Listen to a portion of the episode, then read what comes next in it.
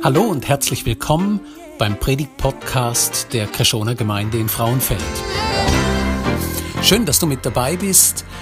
Wir wünschen dir jetzt eine gute Zeit und viel Inspiration für die kommende Woche.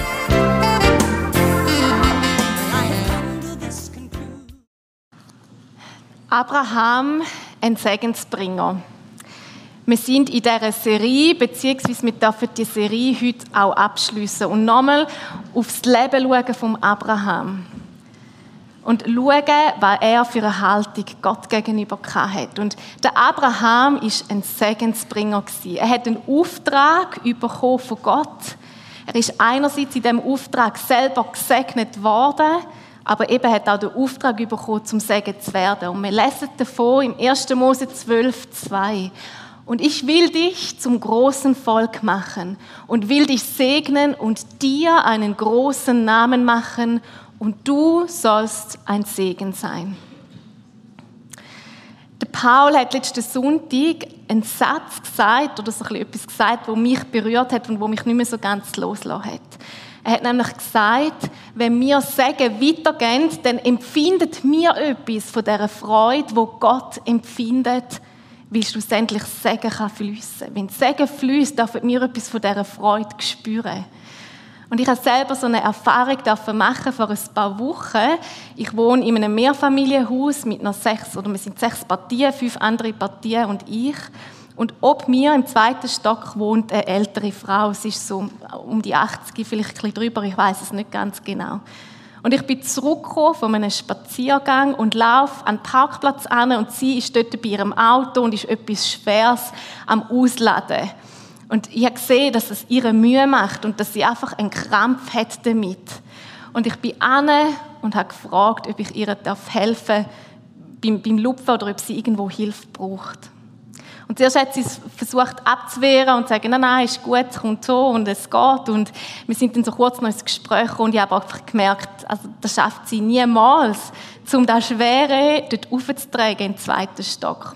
Und ich bin dann ein bisschen pragmatisch und habe einfach das Wägeli mit dem Topf, wo noch drauf war, genommen und aufgetragen. Das war eine Sache von einer Minute, zwei und dann war das erledigt. Gewesen. Und ich nachher spüren, wie unglaublich dankbar sie war wegen dieser kleinen Geste. Sie hat mir dann so im Spass gesagt, ja, wenn sie das gemacht hätte, wäre sie morgen noch dran gewesen. Und ich habe gemerkt, ich habe ihr da wirklich eine Last nehmen und dürfen ein Segen werden. Und gleichzeitig ist es ja für mich auch ein Segen gewesen, weil ich gemerkt habe, sie hat so eine unglaubliche Freude daran gehabt und da ist zurückgekommen zu mir und ich habe mich auch mitfreuen und es ist nicht bei dem geblieben, es ist noch weitergegangen, weil etwa eine Woche später hat es bei mir an der Tür geläutet und sie steht vor meiner Tür mit einmal einer Rose in der Hand und auf der anderen Seite so ein kleines Schächtel Praline. Und es hat mich so berührt, dass sie mit so einem Dank vor meiner Haustür steht und dann noch mit meiner Lieblingsblume, mit einer Rose. Ähm, und es hat mich einfach mega berührt, dass sie das so wertgeschätzt hat, ich habe schon fast nicht mehr dran gedacht nach einer Woche. Ähm, und ja, die Rose habe ich heute noch. Sie steht noch bei mir. sie ist nicht mehr ganz so schön wie am Anfang. Aber ich habe einfach so eine Freude gehabt. Der Abraham ist ein Segensbringer und auch ein Segensempfänger in seinem Leben. Aber wir haben gesehen in der letzten Sündig, dass er auch jemand war, der Fehler gemacht hat. Auch jemand war, der immer mal wieder gestolpert ist. Aber das Wesentliche, was wir bei ihm sehen, ist seine Haltung. Seine Haltung war die, dass er seinen Blick auf Gott hat, auf Jesus ausgerichtet hat.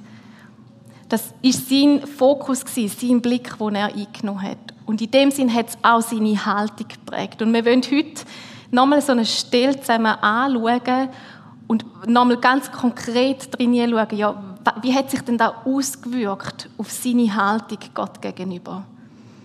Und ich möchte euch mit Ihnen in eine wirklich schwierige Stelle, in eine sehr herausfordernde Stelle, die wir zusammen anschauen wollen. Der Abraham ist wirklich in einer Zwickmühle. 25 lange Jahre hat er gewartet auf seinen geliebten Sohn, auf den Isaac. 25 lange Jahre, wo er zwar eine Verheißung hatte, aber wo er gleich warten Vielleicht weißt du, was es heißt, lang auf etwas zu warten. Ich selber, ich kenne es aus meinem Leben und ich bin sogar immer noch am Warten und zwar seit langem. Ich kenne es und ich kann am Abraham nachfühlen. Und dann kommt er den Sohn geschenkt über. Er darf den Sohn sehen, aufwachsen, mit ihm Leben teilen, ihn sogar prägen. Und dann kommt der Auftrag von Gott. Gott sagt am Abraham, mach dich auf an einen Ort, wo ich dir noch wird zeigen und bring den Isaac als Opfer da.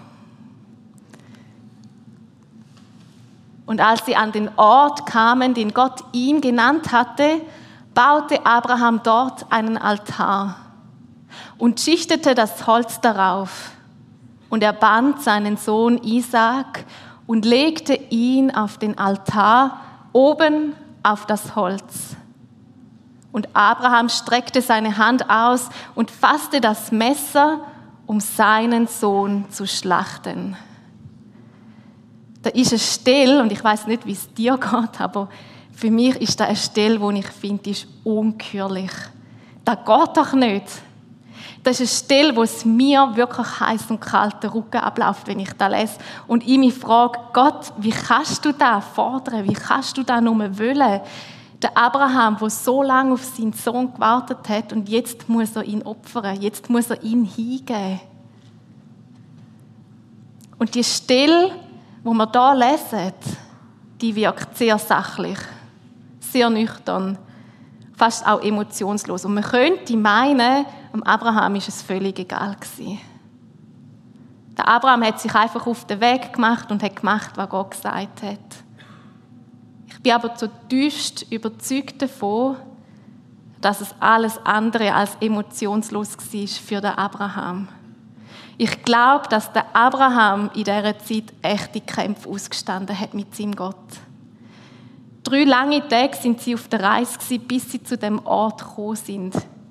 Und in drei Tagen hat man sehr, sehr viel Zeit, um über gewisse Sachen nachzudenken. Ich stelle mir vor, wie der Abraham zweifelt hat Gott gegenüber.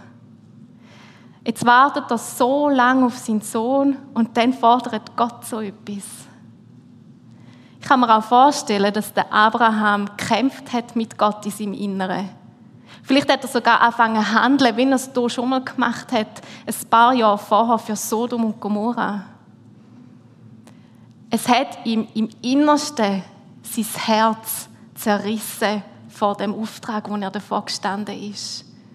Und ich stelle mir so vor, wie der Abraham innerlich zu Gott schreit, bitte Herr, bitte nicht mein Sohn.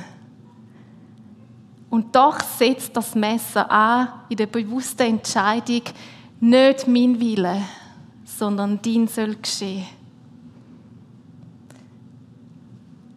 Ich möchte euch mit Ihnen in einen Herzenswunsch, den ich schon sehr, sehr lange habe eigentlich, seit ich mich mal erinnere, wenn ich früher noch gefragt worden bin, was willst du mal werden, habe ich gesagt, ich will Mami werden. Das war so meine Standardantwort. Und die, die mich jetzt schon ein bisschen kennen, wissen, ich bin Mitte 30, ich bin ohne Partner und ich bin ohne Kind. Und das ist ein Herzenswunsch, der in mir schlummert und den ich schon so lange mit mir trage. Und ich warte noch und ich weiß noch nicht, was wird passieren. Und ja, wo einfach, wo für mich schwierig ist, da müssen aushalten, da zu warten. Und vor ein paar Monaten hat Gott mich echt herausgefordert. Ich bin mir am Gedanken machen nochmal ganz neu über das Thema Nachfolge, auch darüber, was es denn heißt, Gott wirklich alles zu geben, Gott das ganze Leben, alles zu geben was mich beschäftigt, was mich ausmacht, was ich mir wünsche. Und ich bin an dem Moment angekommen, wo Gott mich gefragt hat, Franziska, bist du bereit, alles zu geben für mich? Wirklich alles. Und er hat mich nochmal gefragt, bist du bereit, den Wunsch, wo du hast, den Wunsch nach einem Partner, den Wunsch nach einer eigenen Familie loszulassen und mir zu geben? Für die, die selber in so einem Warten sind, da vielleicht kennen, wissen, dass das für mich unglaublich schwierig war.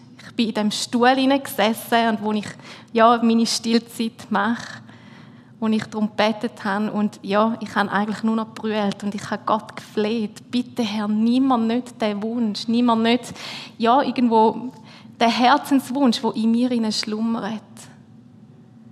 Und brüllend bin ich vor Gott gewesen und habe mich dann trotzdem entschieden, weil ich gewusst habe, es ist richtig, nicht mein Wille, Herr, sondern dein soll geschehen. Dein Wille soll in meinem Leben passieren. Kennst du das Gefühl? Wenn du etwas musst loslassen und dir das Herz dabei zerreißt vor Schmerz.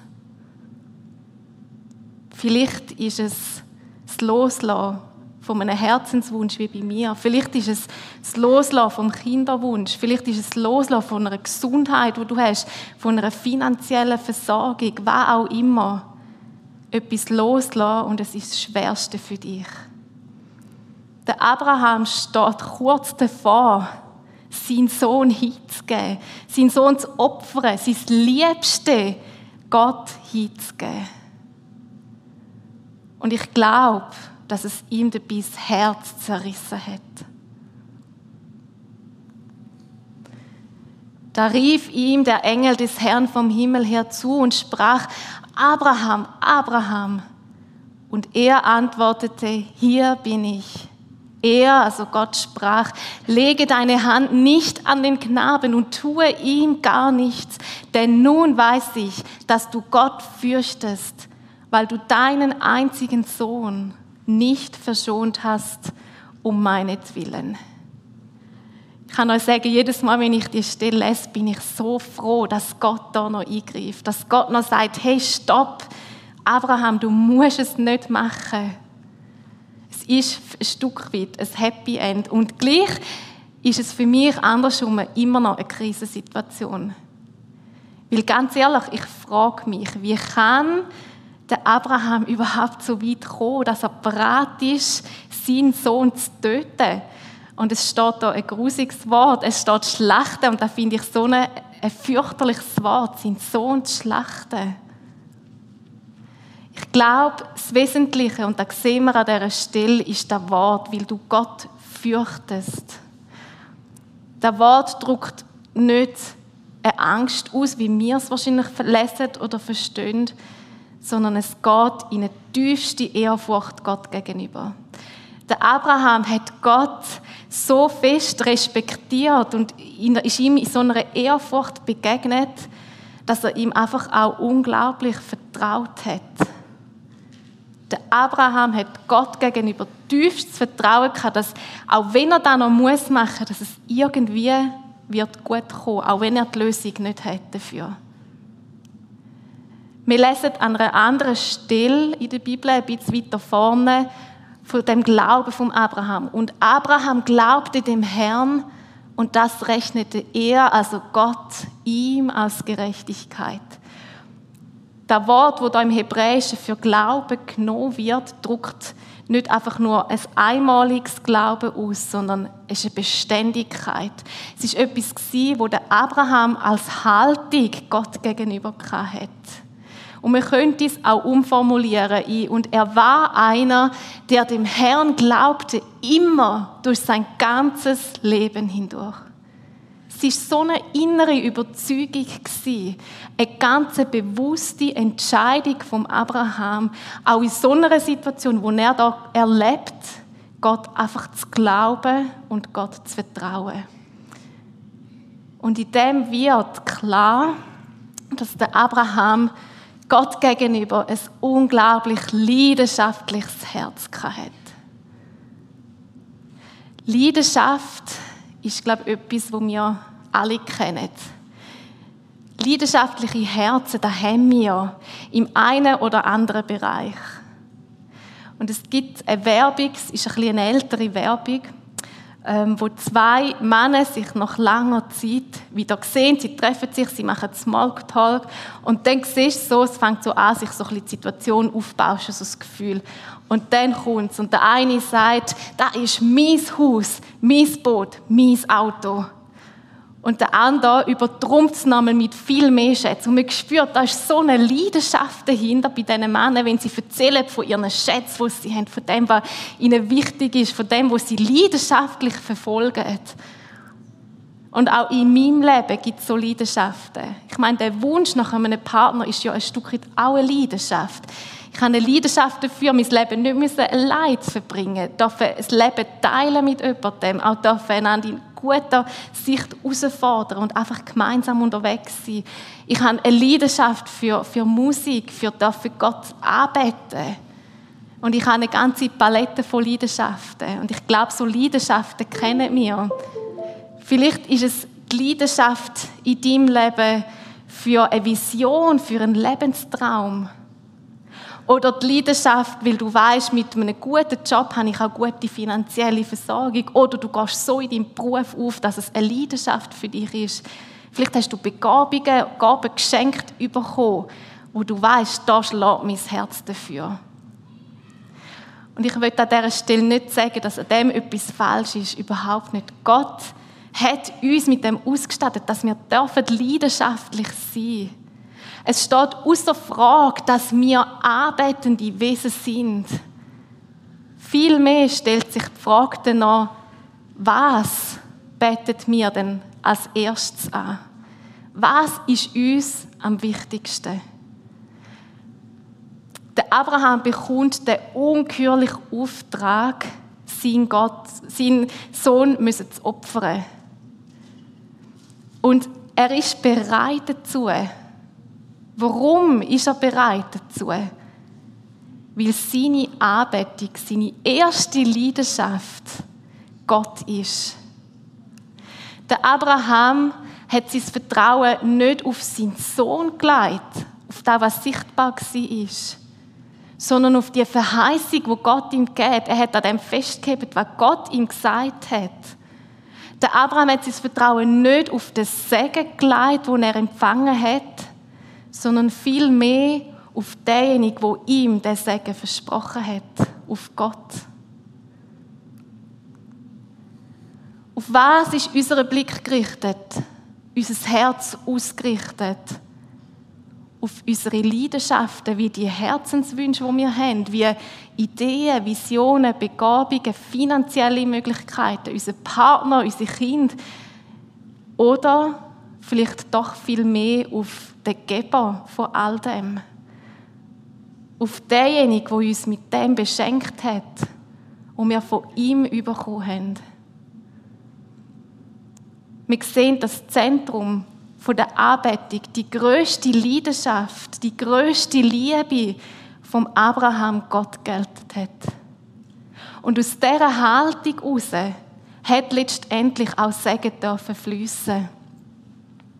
Und der Engel des Herrn rief Abraham zum zweiten Mal vom Himmel her zu und er sprach, ich habe bei mir selbst geschworen, spricht der Herr, weil du dies getan und deinen Sohn, deinen einzigen nicht verschont hast, darum will ich dich reichlich segnen und deinen Samen mächtig mehren. Darum, weil du parat bist, mich an erste Stelle zu setzen, darum will ich dich reichlich segnen und dein Samen mächtig mehren, wie die Sterne am Himmel und wie den Sand am Ufer des Meeres. Und dein Same soll das Tor seiner Feinde in Besitz nehmen. Und in deinem Samen sollen alle Völker der Erde gesegnet werden, weil du meiner Stimme gehorsam warst. Weil du auf mich gelassen hast, weil du mir so vertraut hast, dass du so weit gegangen wärst, so quasi sogar deinen Sohn zu geben. Der Segen kann fließen jetzt zum Isaac und letztendlich ja sogar bis zu uns, weil die größte Leidenschaft vom Abraham Gott war.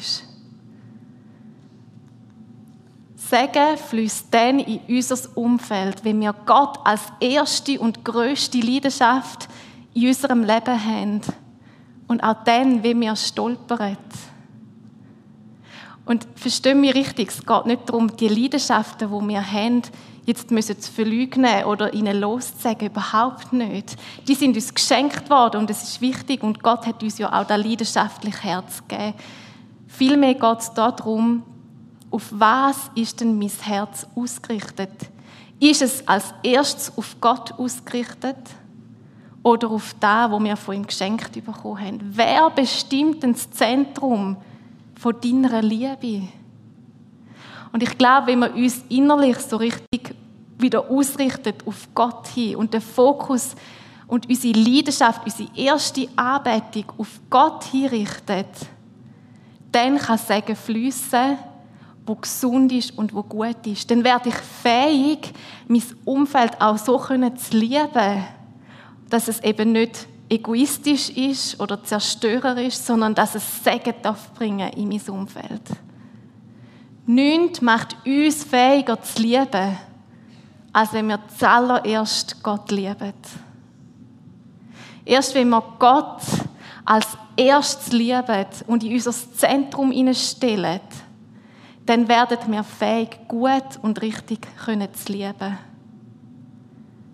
Der Abraham war so ein Segensbringer weil er die Ausrichtung eben so gewählt hat, dass Gott sein Zentrum war. Weil er den richtigen Fokus hatte. Das war seine Haltung Gott gegenüber. Und ich glaube, dass es erst auch da so richtig möglich gemacht hat, dass er hat Gastfreundschaft leben konnte. Dass er hat in der Fürbitte einstehen für andere. Ja, dass er sogar dazu fähig war, eigene Fehler, eigenes Versagen können zugeben, dazu zu stehen und um Vergebung bitten und so zu einem Friedensstifter zu werden. Und die Frage, die ich dir zum Schluss stellen ist, willst du Gott, willst du Jesus als die allergrößte, leidenschaftlichste Liebe in deinem Leben annehmen und zulassen, dass er dein Zentrum darf einnehmen, dass er das Zentrum von deinem Herz darf werden.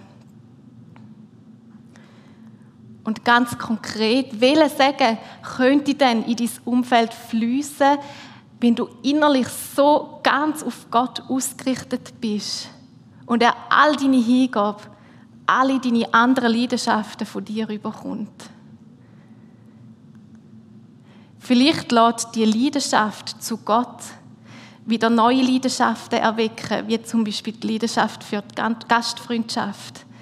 Oder auch die Leidenschaft, um für andere in der Fürbitte einzustehen, auch dort, wo Menschen so eine Rakete in dir steigen wie es der Simi gesagt hat.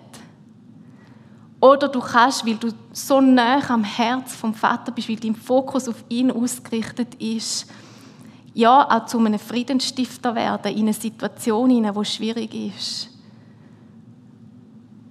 Die Welt braucht Menschen, unser Umfeld braucht Menschen, die zu Segensbringer werden. Und darum möchte ich uns auffordern, dass wir alle so Segensbringer sind für unser Umfeld. Dass wir unseren Blick, unser Herz ganz auf Gott ausrichten, unsere ganze Leidenschaft ihm hingehen, sodass wir zu einem Segen dürfen werden. Ich bete noch mit uns. Ja, ich würde dir Danke sagen, Herr, für dieses Wort, und dass wir das Wort bekommen haben. Und manchmal ist es einfach schwierig, um gewisse Situationen zu verstehen, um gewisse Entscheidungen zu verstehen. Und gleich redest du durch die Stille, redest du durch die Geschichten, die du geschrieben hast, ja, mit, mit diesen Vorfahren, wo wir noch davon daraus lernen Und ich danke dir, dass der Abraham ein Vorbild ist, was es heißt, dich leidenschaftlich anzubeten ein Herz zu haben, wo dich so völlig im Zentrum, wo dich so völlig im Blick hat, dass er fähig geworden ist, für die anderen Leidenschaften, die er auch hatte, können zum Segen zu werden. Und ich bete dafür, Herr Jesus, ich bete dafür, dass wir die Entscheidung dafür treffen, dich an erste Stelle zu setzen.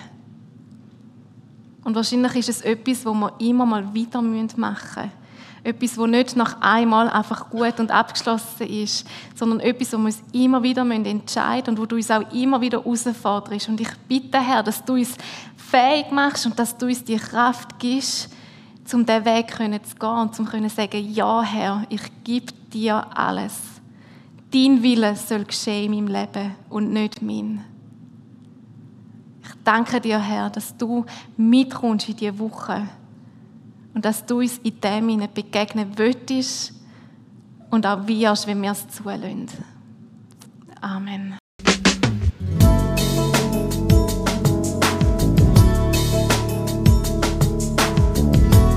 Schön, dass du mit dabei warst. Wir hoffen, du konntest durch diese Predigt profitieren. Weitere Infos zu unserer Gemeinde findest du auf unserer Webseite unter Krishona, das schreibt sich mit ch, minus frauenfeld.ch. Wenn du uns eine Nachricht schicken willst, dann schick uns doch einfach eine E-Mail auf die Adresse info at krishona-frauenfeld.ch. So wünschen wir dir noch eine gute Woche und freuen uns, wenn du das nächste Mal wieder mit dabei bist. Tschüss!